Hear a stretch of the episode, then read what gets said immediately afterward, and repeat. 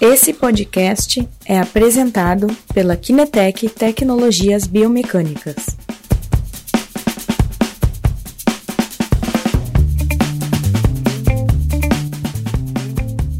Bom dia, pessoal.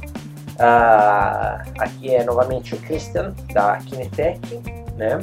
Seja bem-vindo à nossa live. Estamos ao vivo no Facebook e no Instagram, né? E, está me falando, vai falar mais alto, vou gritar. Oh! Esta é a nossa última live hoje sobre análise de marcha, né?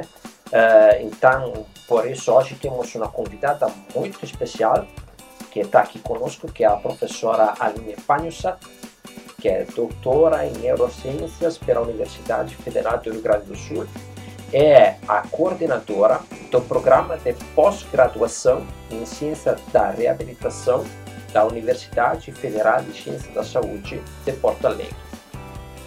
É, a Aline e o professor Guilherme hoje irão conversar sobre medidas clínicas e instrumentais na avaliação biomecânica de pacientes neurológicos, que é um assunto que a professora Aline trata há muito tempo, que pesquisa já há muito tempo, né?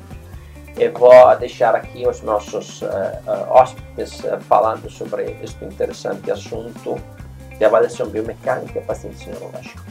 Muito bem. Bom dia, pessoal. Então, aguardando o pessoal entrar aqui. Uh, bom dia, Júlia. Bom dia, Jucimar. Bom dia, Renata.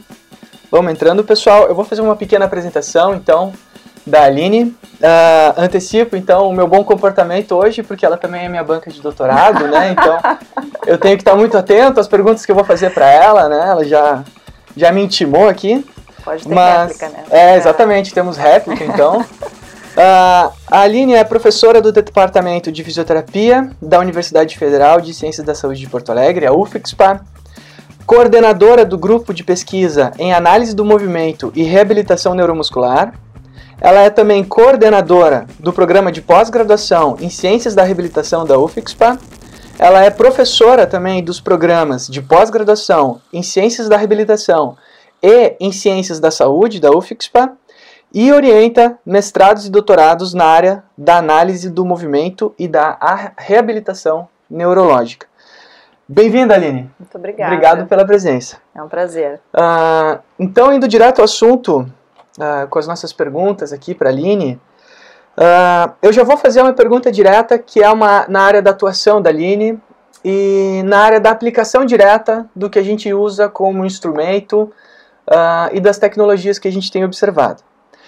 Aline, quais são então as populações em que você acredita e as áreas em que você acredita que a tecnologia biomecânica e quais tecnologias biomecânicas podem ter aplicação direta para a rotina dos nossos ouvintes aqui. Uhum. Bom, eu queria, antes de te responder, claro. agradecer imensamente o convite, é um prazer estar aqui. Uh, acho uma ótima oportunidade para divulgar o que a gente faz na universidade, que muitas vezes fica lá trancado às nossas paredes, né? Então, uh, cultivar justamente essa tendência a divulgar a ciência, eu acho que isso vocês estão de parabéns em função disso. Um, nós temos na Universidade Federal de Ciências da Saúde de Porto Alegre um laboratório de análise de movimento e de reabilitação, no qual a gente faz as nossas pesquisas. Então, esse, esse grupo de pesquisa que eu coordeno faz pesquisas principalmente com uh, crianças com paralisia cerebral, sequelas né, de paralisia cerebral, criança, uh, adultos com sequelas de acidente vascular cerebral e indivíduos com diagnóstico de doença de Parkinson. É claro que a análise de movimento e a reabilitação neurológica vão muito além desses três principais campos, né? Mas uh, nós temos trabalhado principalmente com essas três populações. Hoje no nosso laboratório nós temos um sistema de análise de movimento que é composto por câmeras e por plataformas de força que é o sistema então optoeletrônico, onde a gente consegue fazer uma avaliação mais detalhada tanto da, da funcionalidade do membro inferior quanto da funcionalidade do membro superior e a gente consegue fazer também uh, análises de controle postural. Uh, nós temos ainda no nosso laboratório um sistema que é portátil, que nos permite fazer uma avaliação dos parâmetros espaços temporais da marcha, que é um, um, uma unidade de medida inercial, né, que é o dissensor, uh, e temos usado cada vez mais essa medida para tentar fazer uma avaliação em ambiente real do paciente.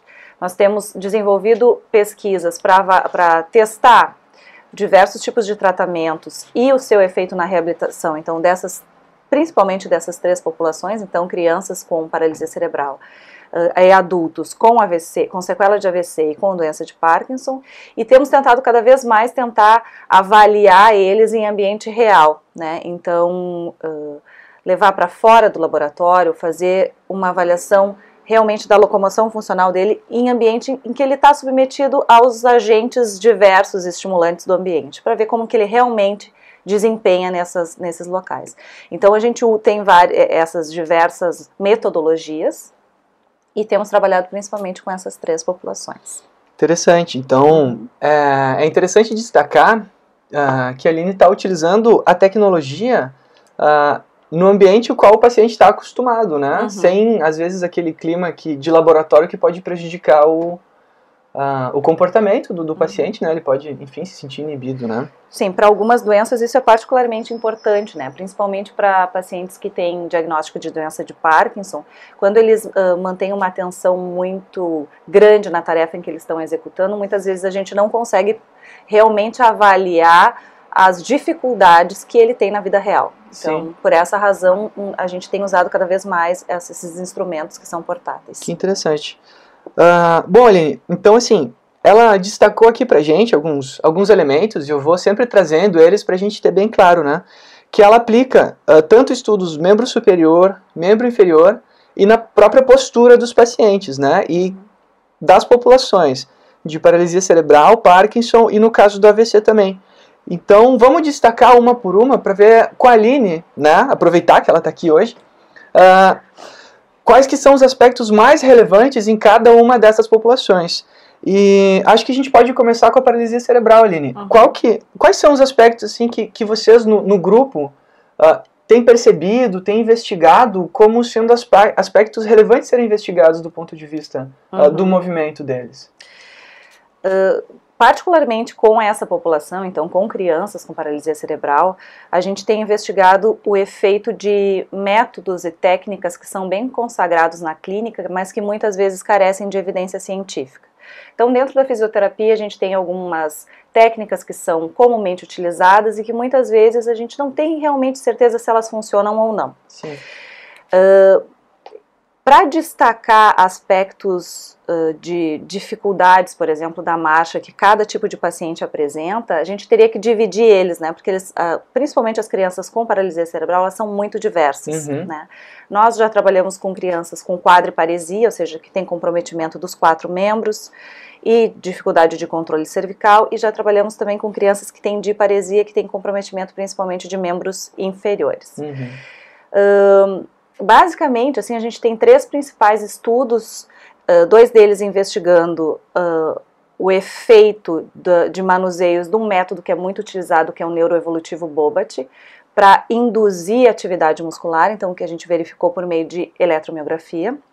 E temos um, um estudo que nós investigamos uh, os efeitos da ecoterapia, não exatamente os efeitos da ecoterapia, mas uh, se a ecoterapia é a terapia né, uh, que utiliza o cavalo. Uhum. Então a criança pode, em cima uh, do cavalo, o cavalo pode andar ao passo ou ao trote, ou seja, mais lentamente ou mais rapidamente. E a gente tentou investigar os efeitos da velocidade com que o cavalo anda durante a terapia, sobre o tônus muscular e sobre as, as variáveis da marcha. Claro. E esse estudo é particularmente importante porque a gente uh, utilizou o acelerômetro, ou a unidade de medida inercial, no próprio local onde as crianças faziam ecoterapia. Então a gente conseguiu fazer uma avaliação realmente ecológica, né? Ou seja, em ambiente real. Uhum. Né? Então são duas uh, técnicas, né, ou métodos de avaliação, uh, a, a, unidade de medida inercial e a eletromiografia, que a gente já utilizou nessas crianças para tentar verificar os efeitos ou de manuseios, ou de tratamentos, ou uh, variações nos tratamentos para ver qual que é o impacto que isso tem na funcionalidade da criança. Claro. Uh, recentemente, nas outras entrevistas, Aline, a gente também tem falado sobre as técnicas de pesquisa. Uh, e eletromiografia, inclusive, pessoal, é um dos métodos que a gente já tem discutido aqui uh, nas nossas lives. Então, para que vocês possam ter mais informações sobre o método, uh, busquem nos históricos de vídeos no YouTube da Kinetec quais são as aplicações da eletromiografia, porque aqui a Aline falou muito bem, né? A gente consegue aplicar ela para verificar o tônus, a atividade muscular de, decorrente de diferentes formas de intervenção, Uh, e no caso o acelerômetro também uh, sendo mencionado para ver a diferença que isso traz na marcha das crianças com paralisia cerebral, que particularmente é uma área que eu gosto bastante também de trabalhar. Uh, Aline, uh, vamos indo item por item, então. Uhum. no Parkinson, que, que a gente pode levantar então como as principais observações que vocês têm feito no grupo de pesquisa? Tá. Uh, com os pacientes com Parkinson, a gente tem trabalhado principalmente com uh, a marcha, a avaliação da marcha, uhum. e do, o que a gente chama de mobilidade funcional, que é não necessariamente a análise somente do membro inferior, né? Como a, a pessoa realmente está se comportando para se deslocar. Uh, e particularmente nessa população, nós temos uh, duas parcerias bastante importantes. Uma delas é com o Politécnico de Milano, com a professora Verônica Timolin e com a professora uh, Ana Kleiner.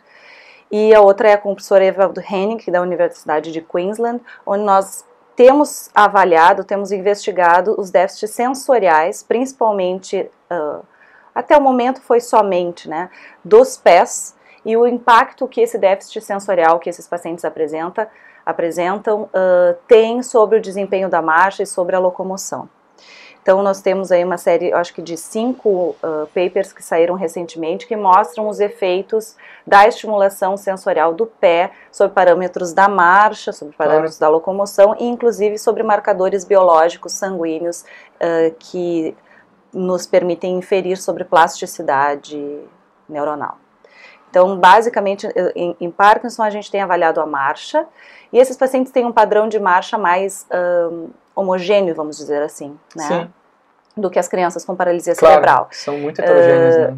Então, a gente precisa selecionar de forma mais precisa as crianças com paralisia cerebral para poder ter uma amostra né, mais homogênea. Sim. Mas os pacientes com Parkinson, eles são mais uh, parecidos dependendo da gravidade da doença. Então, a gente tem conseguido fazer um, uh, estudos com um número amostral bom e de bastante relevância. Então, é uma área bastante promissora, uma linha que a gente pretende seguir para os próximos anos também. Que bacana. E desculpa aprofundando mais aqui por curiosidade claro. minha. Uh, essa intervenção que vocês fazem uh, de estimulação, no caso dos pés, para, enfim, eu não conheço, né? Será que tu podia aprofundar para a gente qual, qual, é esse tipo de, de intervenção que vocês têm, têm feito e, e o resultado que isso trouxe, assim, uhum. de um ponto de vista bem objetivo, assim? Nesse experimento, uh, que foi um experimento grande que nós fizemos, nós utilizamos um dispositivo comercial para fazer a estimulação mecânica Sim. em alguns pontos do pé. Tá? A nossa ideia agora é investigar com mais detalhamento, que esse é um projeto que o professor Henning já tem na Universidade de Queensland. A gente vai fazer uma parte aqui, são duas alunas minhas de doutorado que vão participar, uh, supervisionadas também pelo professor Henning. Sim. Nós vamos investigar com mais detalhes como que se apresenta esse déficit sensorial na região do tornozelo e do pé como um todo. Claro. E aí, uh, aí, as estratégias que podem ser utilizadas para estimulação ainda a gente vai verificar dependendo, dependendo do tipo de déficit que claro. os pacientes apresentarem. Então esse, esse, estudo ainda está em desenvolvimento. Muito legal. Provavelmente daqui a uns anos eu vou poder vir aqui e dizer para vocês o que nós encontramos. O que está sendo encontrado, né? Não, mas é uma é uma é uma porta, né? De, de enfim de atuação, né? E de, de investigação que é muito grande, porque uh, aspectos simples como estimulação sensorial podem trazer benefícios uh, funcionais, né? Como tu, é. tu falou da marcha, né? Então, Sim, e muitas vezes muito interessante isso. E muitas vezes os fisioterapeutas uh, não avaliam, não olham esses aspectos, né? Não, Sim.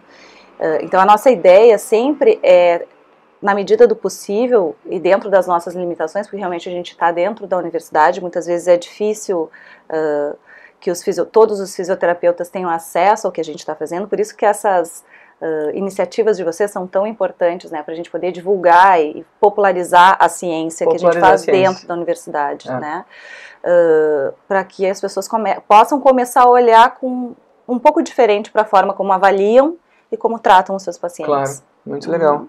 uh, a divulgação científica eu acho que deveria ser o objetivo número um de todas as teses, né? Eu acho uhum. que deveria ser como popularizar e tornar isso acessível às pessoas, né? E a Aline tem feito um, um trabalho muito bacana uh, e a iniciativa dela de vir aqui também foi excelente, né? A gente ficou muito feliz. Uhum. Uh, Aline, então agora no nosso, na nossa última população, enfim, que tu apresentou ali no começo das que eu listei, né? Uh, no caso AVC, uhum. Uh, quais são os aspectos que vocês têm observado com as tecnologias que vocês têm acesso no? Uh, a VC já é algo com, com o qual eu venho trabalhando há mais tempo. Mais tempo. Né? Uhum. Então, nós investigamos tanto a atividade de membro superior quanto a atividade de membro inferior. No momento, nós temos dois projetos grandes, é até importante fazer essa divulgação, até porque se alguém está assistindo e conhece alguma pessoa que tem uh, uma sequela de AVC ou que tem doença de Parkinson, pode inclusive se beneficiar participando das nossas claro. pesquisas. Né? Uhum. A gente tem hoje acontecendo um, uh, dois projetos grandes que são com estimulação uh, elétrica, tanto central, então com estimulação elétrica por corrente contínua, uhum. uh, como estimulação periférica. Então uh, a gente usa a, o FES e tem usado uma órtese para o Foot Drop Stimulation, Sim. Uhum. Né, que é, também é uma órtese uh, comercial. Uhum. Uh, nós temos esses dois projetos grandes que têm acontecido, um para a reabilitação do membro superior e outro para membro inferior e marcha. Né? E estamos com resultados bastante interessantes, principalmente nesse da reabilitação do membro inferior. Uhum. E aí, além disso, de investigar os efeitos dessas terapias, a gente tem tentado muita, muito, principalmente nas, nos pacientes com AVC, tentar fazer uma correlação entre as medidas que nós encontramos no laboratório, principalmente com o nosso sistema optoeletrônico, né, que é, é algo que uh, é mais difícil das pessoas terem acesso na clínica. Sim. É mais fácil comprar um eletromiógrafo, é mais fácil comprar um, um, um acelerômetro, por uhum. exemplo, do que ter um sistema de análise com de movimento. Certeza, né, pelo certeza. espaço, pelo custo. Então a gente tem procurado fazer Uh, nós temos uh, dois ou três artigos que vão sair daqui a algum momento uh, que correlacionam as variáveis do laboratório uhum. com medidas clínicas comumente usadas pelos fisioterapeutas no claro. dia a dia. E a gente tem visto o que, que realmente nos. qual medida clínica consegue predizer e quanto consegue predizer aquela, aquele distúrbio de movimento mais preciso que a gente avalia dentro do Sim. laboratório. Então, tem uma série de uh, três, provavelmente, artigos que vão sair comparando medidas clínicas de membro superior com medidas instrumentadas de membro superior, medidas clínicas de membro inferior com medidas instrumentadas tanto de controle postural quanto de marcha, né, ou de locomoção. Então a gente tem tentado também fazer esse link entre o que a gente consegue ver no laboratório e o que o fisioterapeuta consegue ver na sua prática clínica do dia a dia. Claro. Né, para dizer, ah, essa escala é melhor de ser usada para predizer tal alteração. Sim, é, vocês estão indo na direção de, de, de, construir associações, então, entre os, os, testes funcionais, os testes clínicos, né, que, que já são da rotina do fisioterapeuta, uhum uh, com a, os resultados que, que as tecnologias oferecem, né? Então estão construindo uma, uma associação, o que traz mais segurança também para o fisioterapeuta, né? Uhum. Porque ele, ele pode ficar mais uh, resguardado, sabendo que aquilo possui uma, uma associação maior com os resultados que ele, que uhum. ele pode apresentar no tratamento. Sem né? dúvida. Hoje, na verdade, a gente tem, uh, os fisioterapeutas têm uma possibilidade de avaliar melhor os seus pacientes de forma mais fácil do que era antigamente, né? Porque uh, existem vários equip equipamentos que não têm um custo uh, tão alto Sim. e que são portáteis, então assim uh, permitem que nós tenhamos uma avaliação mais quantitativa tanto do progresso do paciente claro. quanto do declínio funcional no caso das doenças degenerativas. Então a gente consegue quantificar uh, o quão efetivo está sendo o nosso tratamento e as interfaces são muito mais amigáveis hoje, né? Antigamente uh, para conseguir analisar um dado de, um dado de eletromiografia, Sim. por exemplo, era algo super difícil. Hoje em dia, o clínico tem a informação que ele precisa ali, né? Que, claro. que nem sempre é a informação que a gente precisa para pesquisa. Com certeza. Né? Então, realmente, as coisas avançaram muito, a tecnologia está aí para nos ajudar e ajudar os, os, nossos pacientes. Com certeza. Uh, a Aline foi uh, objetiva num, num aspecto que a gente tem levantado em todas as lives, né? Que é esse potencial do, do clínico em conseguir avaliar quantitativamente, principalmente seu progresso, né? Uhum. Porque a gente fala em questões simples como, como teste seis minutos, uh, outras avaliações bem, bem funcionais, bem simples, né? Uh, e que às vezes a gente não, não tem elementos para nos dizer aonde a gente quer chegar, o quanto a gente evoluiu, o quanto a gente quer evoluir, né? Uhum. Uh, e, enfim, eu acho que isso é um aspecto que, que, que a biomecânica pode nos trazer uh, como de muita vantagem para a atuação do, do fisioterapeuta. E, enfim, eu vou fazer uma última pergunta antes da gente abrir o espaço para os ouvintes, mais por curiosidade minha, assim, uh, que, que vai nesse aspecto, tá, Aline? Que é assim, dentro dos conhecimentos que, que, a, que esses equipamentos podem nos trazer, nos trazer uh, que a biomecânica pode nos trazer, uh, quais tu acredita que são, assim, os os tópicos que, assim, que o físico que está ali do outro lado vai pegar a caneta agora e anotar. Não, eu tenho que aprender isso. Para poder trazer melhoria na sua prática clínica. Tu acredita que tem alguns tópicos, assim, que a gente pode enumerar dois, três, em que o físico pensa assim, não, ó, eu tenho que conhecer como é a, a amplitude de movimento, a, a, sequência de ativação, não sei, algum elemento que tu acredita que Pergunta difícil essa. Que, que são. Não, é, é, é, bem porque tu trouxe o elemento quantitativo e agora mas, eu fiquei mas curioso. Mas não se preocupem porque você banca de doutorado dele. É, e depois ela traz de volta isso aí. Ai, meu Deus do céu. Não, uh, brincadeira, Não, tranquilo. Não sou vingativo. mas não esquece também, né? Uh, tem muitas coisas que são importantes que o fisioterapeuta saiba, né? Sim. Mas é uma pergunta muito interessante essa tua, realmente. Uh, o, meu, o meu olhar é bem mais clínico, né? Uh, o, o, meu olhar não é tanto. É claro que, eu, que eu, eu tenho procurado aprender biomecânica, principalmente com os meus colabora, colaboradores, né? Porque o meu olhar é mais clínico. Claro. Então, a gente uh, tem, por exemplo, um. Uh, eu até esqueci de mencionar, um projeto que acontece em parceria lá com uh, o professor Leonardo Tartaruga da ESEF, claro. uhum. e ele domina completamente as questões biomecânicas e a gente consegue fazer uma discussão muito interessante entre a biomecânica mais pura e a parte mais clínica. Claro. A gente tem alunos em, em colaboração, então consegue Uh, fazer esse fechamento. Então eu vou dar a resposta de um ponto de vista mais clínico. É exatamente isso que a gente quer. Do que biomecânico. Muito bom. Né? Uh, eu acho essencial para o fisioterapeuta, e eu, eu digo isso sempre para os meus alunos, que eles saibam cinesiologia Sim. e biomecânica básica, uhum. que não necessariamente é aquela que nós usamos para pesquisa. Claro. E cinesioterapia.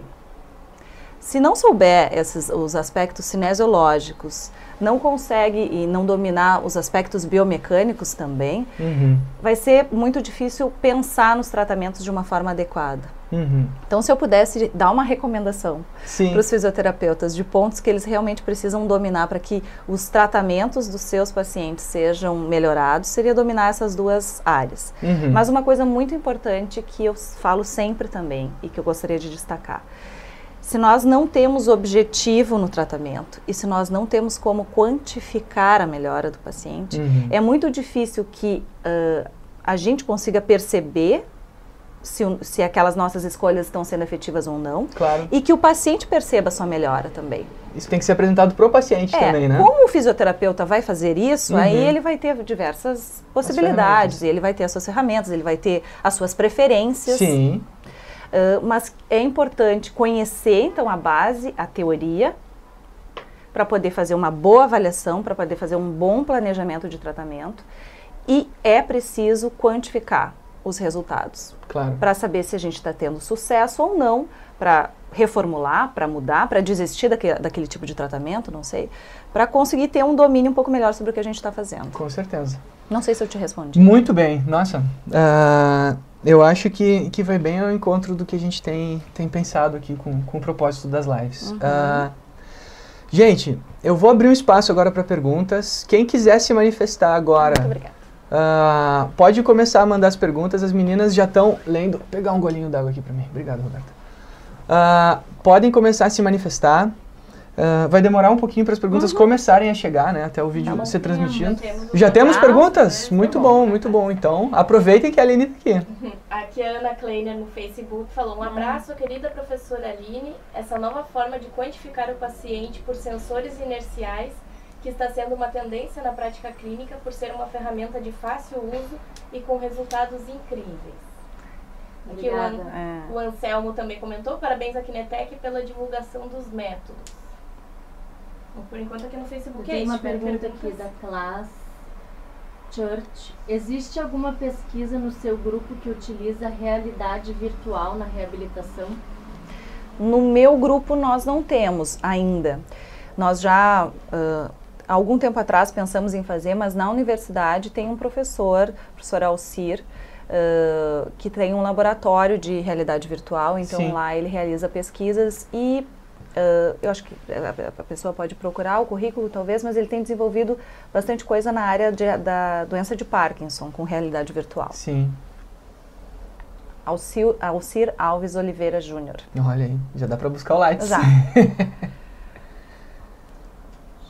Existe um sistema também de realidade, né, Christian? Nirvana. Nirvana, exatamente. Existe um sistema. Nirvana, sim. Acho que é iremos fazer lançamento da nova versão em breve. Exatamente. Então também dá para buscar na internet a, ah, a possibilidade de se usar o Nirvana como tem vários elogios. Vários elogios. Lê uns elogios pra gente ficar sabendo é, também, né? feliz. A gente gosta de ouvir os elogios. Vai lendo os elogios, Roberto. Sim, só um minutinho. Estão pedindo para falar um pouquinho mais alto também, que o áudio está ruim. Tá. Hum. Essa prof é muito maravilhosa. Ah. Olha só. É super querida e linda. São meus alunos, eu peço é. pra Combinei com eles. Ah, então teve combinação. Né? Não, não Assistam aqui e me elogiem. Mas uh, eu acho que podia mostrar um pouquinho do, do sensor que a Ana Kleiner comentou ali, se, que eu acho que... Né? Uh, aqui entrou mais uma pergunta no Face, da Maísa. Gostaria de saber da professora Aline se ela tem alguma pesquisa em marcha do autista. Autista, cara. Hum, não, não nunca trabalhamos com autismo e nunca fizemos nada a respeito. Uh, mas é um assunto interessante porque a marcha, principalmente uh, a velocidade, né, mas nesses casos de, de da, da parte cognitiva também não somente, mas tá, a, a, marcha, os parâmetros gerais da marcha está muito relacionado, inclusive, com a parte cognitiva, uhum. né? Então, uh, é um tema bem interessante, mas nós nunca trabalhamos. É uma possibilidade de ser é. apresentada para a prof lá, se alguém tiver interessado em pesquisar, né? Uhum. Podem trazer para ela que ela com certeza vai escutar. Uh, ah, sim. O, pessoal tem comentado, né? Os sensores inerciais, gente, que a Aline tem utilizado, são bem parecidos com esse aqui. São, Acho que é igual. É igual? O nosso é igual a esse. Uh, que é o G-Sensor, né? Da BTS, que com, com uma faixa elástica, né? A gente consegue anexar ele a qualquer segmento. E via de regra a gente associa ele à pelve. Eu acho que tem, tem um dos vídeos que a gente fez demonstração de, dele. Sim, sim. Tem, né? Uh, ou a gente vai fazer, enfim. Mas é bastante portátil, é muito simples de ser utilizado. A gente tem diversos parâmetros que podem ser apresentados com eles. Uh, a Aline mencionou, a gente tem o comprimento da passada, a frequência da passada, a velocidade da marcha, a própria inclinação do tronco pode ser acessada também a partir desse, desse implemento. Uh, as fases de apoio de balanço, o tamanho de cada fase, que tem uma, uma correlação direta com a, com a capacidade funcional de controle do equilíbrio. Uh, são alguns elementos que que a gente consegue acessar. E como a Aline falou, uh, se a gente conhece a amplitude da passada, o tempo de fase de balanço, o tempo de fase de apoio, realizamos a intervenção clínica, né, como a Aline mencionou, que pode ser da filosofia de cada um do, uhum. dos fisioterapeutas, e então avaliamos novamente, a gente pode conferir se aquilo que tem sido aplicado está repercutindo algum efeito, né? Uhum. Eu acho que esse é um dos pontos mais, mais importantes, né? Que é, que é aferir se o, a intervenção está tendo uma, uma boa repercussão, né? Uhum. Nós, uh, agora que tu pegaste o sensor, eu me lembrei de um outro estudo que a gente está fazendo, que na verdade também já está praticamente pronto, já fizemos as coletas e tal, que nós utilizamos o sensor, uh, a aceleração que, que o sensor nos dá, né, para quantificar o ajuste postural antecipatório de pacientes com Parkinson. Sim. Eh, e esse, nós avaliamos a população que apresenta freezing da marcha, que é aquele congelamento, né, claro. aquela sensação que o paciente tem que os pés não saem do chão. Então é uma, uma outra possibilidade, claro, aí não é, é seria mais difícil para a questão para aplicação clínica direta, porque nós extraímos os dados do Sim. sensor e fizemos uma análise específica disso. Mas uh, é uma outra possibilidade que o sensor também dá e é um cálculo que a gente está desenvolvendo e que de repente no futuro talvez possa até ser usado. Pode ser implementado, é, né? Pode ser implementado no né? sistema. Porque é assim que as coisas funcionam, Exatamente. né? A gente precisa fazer na universidade, testar, para depois um dia isso se traduzir de fato na prática clínica, no sensor que a gente está utilizando e por aí vai. Com certeza. É. Mais alguma pergunta, meninas? Tivemos mais e alguma interação? Por enquanto não, só interações aqui, o pessoal está mandando umas carinhas bonitinhas aqui. e a Ellen Passos mandou, ah. a cara da riqueza da prof. Olha só, Ellen. Elogios da prof. Ellen, nossa colega ah, lá na ESEF, né? É, a Ellen é minha aluna de doutorado, juntamente com o professor Leonardo Tartaruga. Olha só. É. Ela fez um trabalho muito interessante, voltou da França recentemente, onde ela fez um, um treino de sprint com pacientes com Parkinson. Bah. Treinados, obviamente. Nossa, sim. Mas os resultados dela são muito interessantes e, e espero... Fiquem atentos aí às redes sociais, claro. porque daqui a pouco ela vai defender o seu doutorado e as pessoas podem assistir. Podem assistir. É. Bom, então, enquanto a gente não tem interações, uh, eu vou passar a palavra para a Aline para ela dar a mensagem dela, para falar das redes dela, enfim. Uh, e aguardem mais um pouco que o Christian também tem uma surpresinha para divulgar no final para vocês. Então, Aline, se tu quiser passar uma mensagem de divulgação aqui para os teus ouvintes. Bom, uh, mais uma vez, muito obrigada pelo espaço. Tá? É um prazer estar aqui. Eu sei que pessoas muito importantes já estiveram sentadas aqui. Então, para mim é uma, um prazer poder então, compartilhar esse espaço. Fico muito feliz com o convite. Uh, eu fico muito feliz também com essa possibilidade da gente fazer uma divulgação da, da ciência, principalmente nesse momento uh, difícil que as universidades passam, né? Uhum. Então é bem importante que as pessoas fora da universidade saibam o que a gente faz, principalmente com uh, os financiamentos que a gente recebe. Então, realmente, a gente desenvolve pesquisas, pesquisas que são de qualidade. E uh, muito das pessoas não saberem também é nossa responsabilidade, porque a gente acaba muitas vezes tendo dificuldade em fazer essa divulgação. Então, agradecer, queria agradecer muito o espaço e dizer que eu estou à disposição. O meu grupo tem uh, redes sociais, Facebook, Instagram. Vocês podem procurar por, por Gener, UFIXPA, e lá uh, os meus alunos periodicamente colocam informações sobre os estudos que a gente está realizando e sobre estudos que que estão em andamento e que a gente já realizou. Então, uh, acompanhem as redes sociais para ficarem atentos ao que está acontecendo de pesquisa em relação ao nosso grupo. Com certeza. Então, vou repetir aqui. É o GNER, G-N-E-R, tá? UFIXPA. Ou busca pelo nome da Aline também no Sim. Google, vocês vão encontrar bastante relação. Temos uma pergunta? Temos uma pergunta Opa. no Facebook do Anselmo Costa Silva. Neste exemplo dos ajustes posturais, usou apenas os dados do acelerômetro ou também utilizou dados do giroscópio? Ele também parabenizou pelo trabalho. Nossa, é uma pergunta. Né? Hum. Nós extraímos os dados de aceleração. Né? Então, uh, e aí por um cálculo específico que se a professora Ana Kleiner estiver online, ela pode responder ele de forma mais precisa, talvez incluindo a, a fórmula que nós utilizamos mas nós utilizamos somente os dados de aceleração. Aceleração. Foi muito bom. Hoje também, né, é sempre interessante trazer é, né, professoras como a Aline, que estão com uh, muitos argumentos da palavra, explicar o trabalho deles, que como comentou, são trabalhos que um dia irão impactar também no trabalho clínico, né, de forma muito, muito uh, direta, né. Uh, uma coisa que eh, eu acho importante, né? Eh, os sistemas são justamente para uh, validar, né? ou vão ser validados para pesquisa. Uhum. Então, é, é, um, é um, uma junção de ciência e clínica importantes. Né? A ciência que traz para a clínica uh, aprimoramentos e vice-versa. A clínica que descobre coisas que precisam ser validadas né, através da pesquisa. Então, é o trabalho que a professora Aline aqui está desenvolvendo com, com a equipe dela, né? Então eu quero já agradecer imensamente a professora Lina por ter participado. Espero de convidar ela novamente futuramente para mais assuntos, porque ela tem muitas coisas para falar para a gente. A gente pode é. avançar muito. Então, obrigado pessoal por nos acompanhar até o final. Obrigado, Aline. Obrigada. Muito obrigado pela participação.